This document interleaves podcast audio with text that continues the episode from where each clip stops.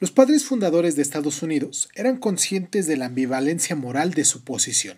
Al mismo tiempo que luchaban por la libertad de sus compatriotas blancos contra la tiranía y la opresión, seguían poseyendo esclavos negros. En Estados Unidos, la esclavitud quedaba en su mayor parte restringida a los estados del sur, donde gran cantidad de esclavos africanos trabajaban en grandes plantaciones de tabaco y algodón de las que dependían la economía del sur. Las economías de los estados del norte dependían mucho más de la industria y de la agricultura a pequeña escala, y fue en el norte donde se originaron los primeros llamamientos, a menudo a inspiración religiosa, para la abolición de la esclavitud, empezando con Pensilvania en el año de 1780, los estados del norte aprobaron una legislación para la abolición gradual de la esclavitud, pero los llamamientos para una prohibición federal por toda la Unión fueron rechazados por los que argumentaban que la Constitución de Estados Unidos protegía la situación de la esclavitud. La quinta enmienda prohibía la expropiación de una propiedad sin compensación, mientras que la décima enmienda reservaba a los estados todos los poderes que no tuvieran delegados específicamente en el gobierno federal. En consecuencia, cada estado tenía derecho a determinar si permitía o no la esclavitud en su territorio. Incluso muchos abolicionistas moderados creían que el Congreso no tenía poder en ese tema. Hoy aquí en Crónica Lonares hablaremos todavía de esto que venimos arrastrando de la semana pasada, de la esclavitud, pero ya con el tema de la guerra de secesión americana, de cómo se dio la extensión de esta esclavitud y de la unión rota. Hablaremos de estos fragmentos, cómo se fragmentó Estados Unidos, esos estados del norte con los del sur y cómo fue ese encuentro que, que se dio por esta liberación y más que nada por estos derechos. Vamos a hacer nuestro intro, les agradezco mucho el tiempo que se toman aquí con nosotros. Y pues yo soy Irving Sun, les doy la bienvenida, muchísimas gracias por estar. Y pues comenzamos, ¿no? Cierra los ojos, cierra los ojos, cierra los ojos, cierra los ojos. Si escuchas que alguien se acerca, no temas, todo estará bien.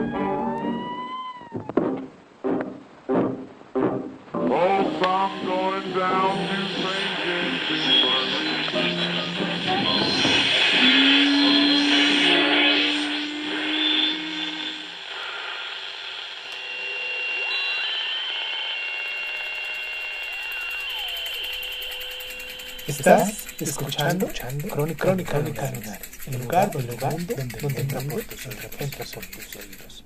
Bienvenido. El conflicto surgió cuando se llegó a determinar la situación de la esclavitud en los territorios nuevos. El algodón tuvo mayor importancia económica después de 1793, cuando Eli Winnert mm, mejoró el desgranado de algodón con un artefacto para separar la fibra de las semillas y aumentó la presión para extender las plantaciones de algodón basadas en el trabajo esclavo hacia los nuevos territorios del suroeste. El resultado fue el compromiso de Missouri en 1820, por lo cual no se admitía en la Unión nuevos estados esclavistas al norte del grado 36 de latitud, con excepción de Missouri. La tensión entre abolicionistas y esclavistas crecieron después de que Estados Unidos adquiriera muchísimas tierras del el oeste después de esta guerra que tuvieron con nosotros acá en México de 1846 a, a 1848. El compromiso de 1850 intentó obligar la situación, restringiendo la esclavitud en los territorios nuevos mientras protegía la institución donde ya existía. Sin embargo, el compromiso de 1850 fue revocado por el Acta de Kansas-Nebraska de 1854 que permitía a los habitantes de dichos territorios, dichos territorios nuevos, claro, decidir por sí mismos si permitían o no la esclavitud. A esto surgió la violencia entre las fuerzas esclavistas y los abolicionistas radicales como John Brown, y en 1859 Brown y una serie de seguidores ocuparon el arsenal federal de Harper's Ferry, a lo que actualmente es Virginia Occidental, en un intento fallido de iniciar un levantamiento general de los esclavos en el sur.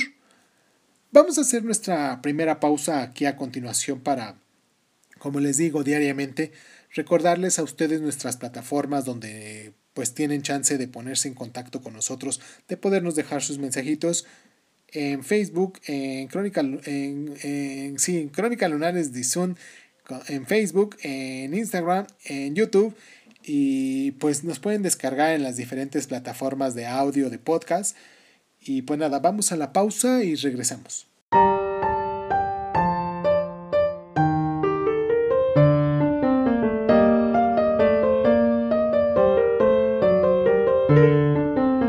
John Brown fue ahorcado, pero su acción dio un mártir a los abolicionistas y al mismo tiempo incrementó los temores del sur a las consecuencias de la emancipación.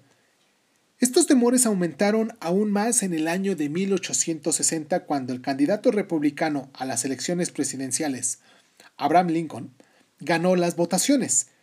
El nuevo partido republicano era más favorable a la causa de la abolición que cualquier otro partido anterior, pero no era la principal prioridad de Lincoln que, aunque apoyaba la emancipación, insistía en que la constitución protegía la esclavitud donde ya existía y que había manifestado públicamente que no estaba a favor de establecer por cualquier medio la igualdad social y política de las razas blancas y negras.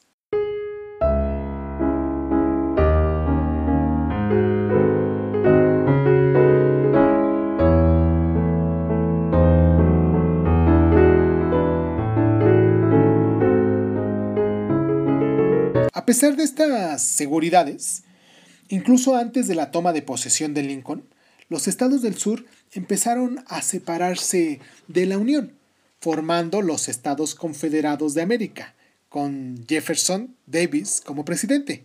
En abril de 1861, las fuerzas confederadas abrieron fuego contra Fort Sumter, una fortaleza de la Unión en Carolina del Sur.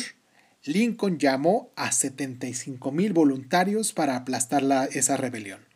Así se iniciaron cuatro años de una guerra civil feroz que iba a costar la vida de cerca de 600.000 hombres.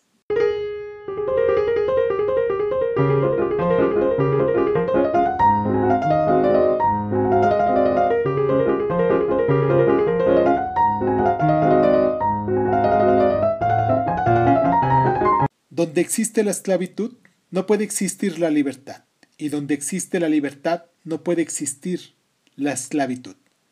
Charles Summer, que es senador, o bueno, era senador, y que dijo esto el 5 de noviembre de 1864. A pesar de las grandes ventajas económicas y demográficas del norte industrial, Lincoln se vio al principio en dificultades por la ineptitud de sus generales, en comparación con el ímpetu de los comandantes rebeldes como Robert E. Lee y Thomas Strongwell Jackson. Inicialmente, Lincoln cayó sobre el tema de la esclavitud por temor a perder a los estados esclavistas como Maryland o Missouri, que seguían en la Unión. Pero la presión de los republicanos radicales le empujó a a publicar la proclama de emancipación que tenía efectos al 1 de enero de 1863. Por ella se liberaban a todos los esclavos de los estados sesionistas, pero no de los estados esclavistas que seguían en la Unión. Dichos esclavos liberados, si eran aptos, debían unirse a las fuerzas de la Unión. De esta forma, Lincoln disfrazó esta abolición parcial como una necesidad militar y al mismo tiempo los negros del norte eran admitidos por primera vez en las Fuerzas Armadas, aunque fuera en regimientos segregados bajo el mando de oficiales blancos. Ese año presenció un cambio de la marea a favor del norte. En julio, el general George Meade rechazó en Gettysburg el intento de invasión de Pensilvania por parte de Lee y las fuerzas de la Unión bajo Ulysses S. Grant, tomando la fortaleza rebelde de Vicksburg en Mississippi.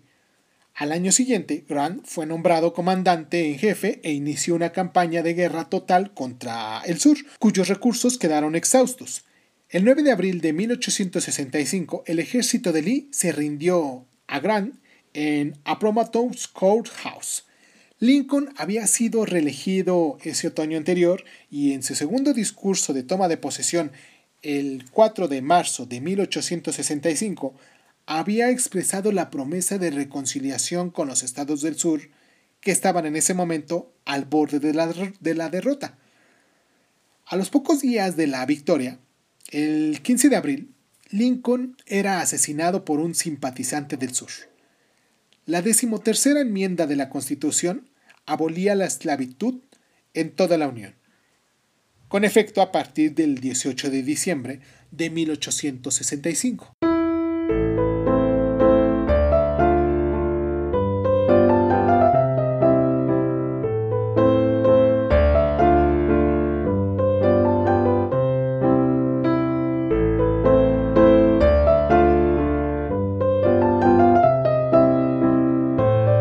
Si pudiera salvar la Unión sin liberar a ningún esclavo, lo haría. Y si pudiera salvar liberando a todos los esclavos, lo haría. Presidente Abraham Lincoln. Dicho esto, el 22 de agosto de 1862.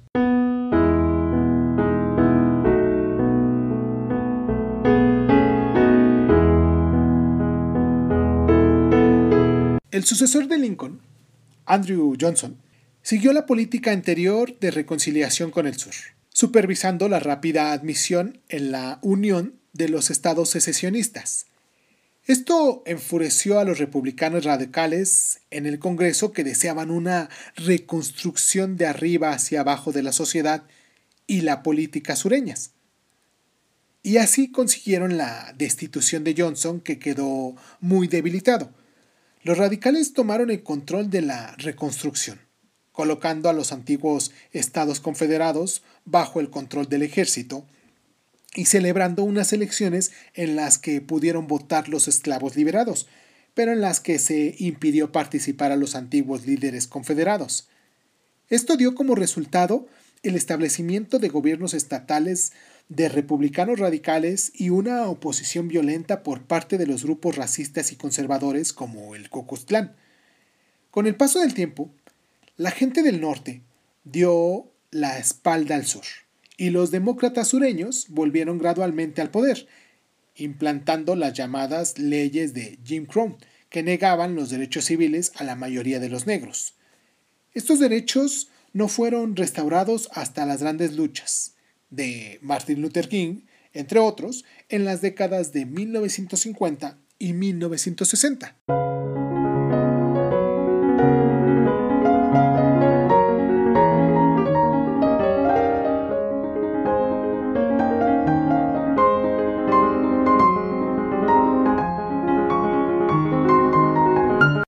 Guerra de secesión acabó con la esclavitud en Estados Unidos. En 1791 se introduce la décimo enmienda a la Constitución. En 1803 fue la compra de Luisiana. En 1820 fue el compromiso de Missouri. En 1850 fue el compromiso de 1850 que se restringe la esclavitud a los nuevos territorios, pero se protege donde ya existe.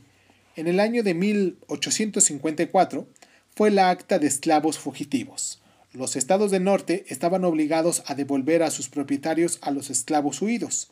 También el acta de Kansas-Nebraska, donde decía que los nuevos territorios podían decidir por sí mismos si permitían o no la esclavitud, y también fue la formación del Partido Republicano, en 1860, la elección del republicano Abraham Lincoln provoca la secesión de Alabama, Florida, Georgia, Luisiana, Mississippi y Carolina del Sur.